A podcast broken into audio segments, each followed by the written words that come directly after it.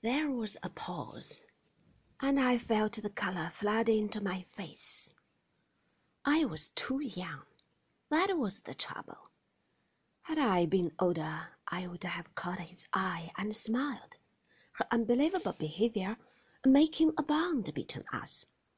But as it was, I was stricken into shame, and endured one of the frequent agonies of youth.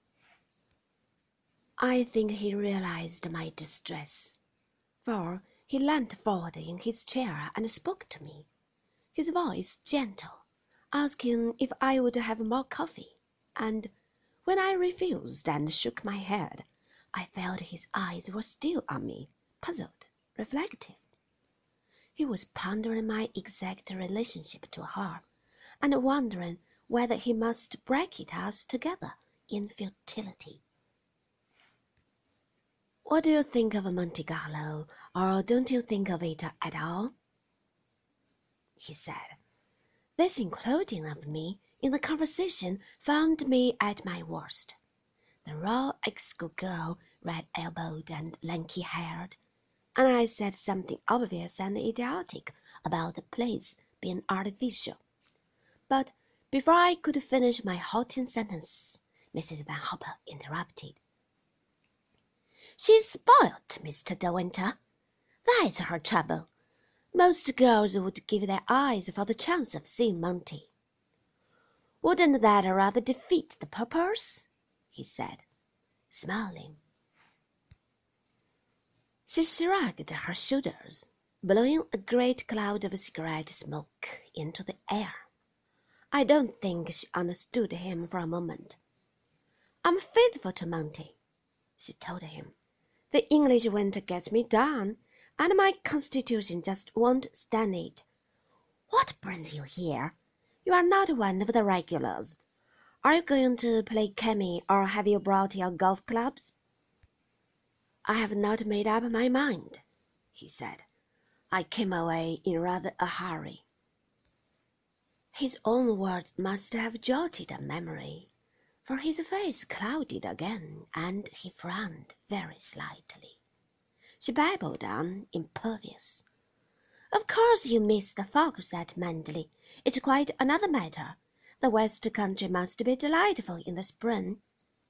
He reached for the ash-tray, squashing his cigarette, and I noticed the subtle change in his eyes, the indefinable something that lingered there, momentarily, and I felt I had looked upon something personal to himself, with which I had not concern.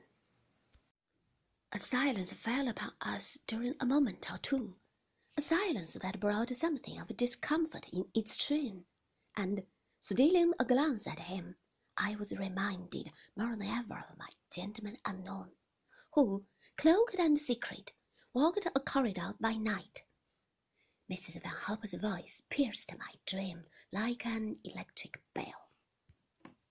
I suppose you know a crowd of people here, though I must say Monte is very dull this winter. One sees so few well-known faces. The Duke of Middlesex is here in his yacht, but I haven't been aboard yet. She never had, to my knowledge. You know, Nell Middlesex, of course, she went on. What a charmer she is! They always say that second child isn't his, but I don't believe it. People will say anything, won't they, when a woman is attractive? And she's so very lovely. Tell me, is it true the Caxton-Hyslop marriage is not a success? She ran on through a tangled fringe of gossip, never seeing that these names were alien to him. They meant nothing, and that, as she prattled, unaware he grew colder and more silent. Never for a moment did he uh, interrupt or glance at his watch. It was as though he had set himself a standard of behavior since the original lapse when he had made a fool of her in front of me, and clung to it grimly rather than offend again. It was a pit boy in the end who released him, with the news that a dressmaker awaited Mrs. Van Hopper in the suite.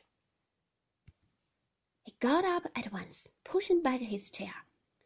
"Don't let me keep you," he said. "Fashions change so quickly nowadays. They may even have altered by the time you get upstairs. The sting did not touch her. She accepted it as a pleasantry. It's so delightful to have run into you like this, Mr. De Winter, she said, as we went towards the lift.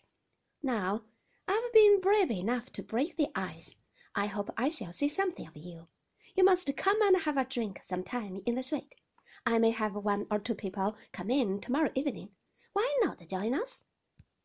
I turned away so that I should not watch him, searching for an excuse. I'm so sorry, he said. Tomorrow I am probably driving to Sospel. I'm not sure when I shall get back. Reluctantly, she left it, but we still hovered at the entrance to the lift. I hope they've given you a good room. The place is half empty, so if you are uncomfortable, mind you make a fuss. Your valet has unpacked for you, I suppose? This familiarity was excessive, even for her, and I caught a glimpse of his expression.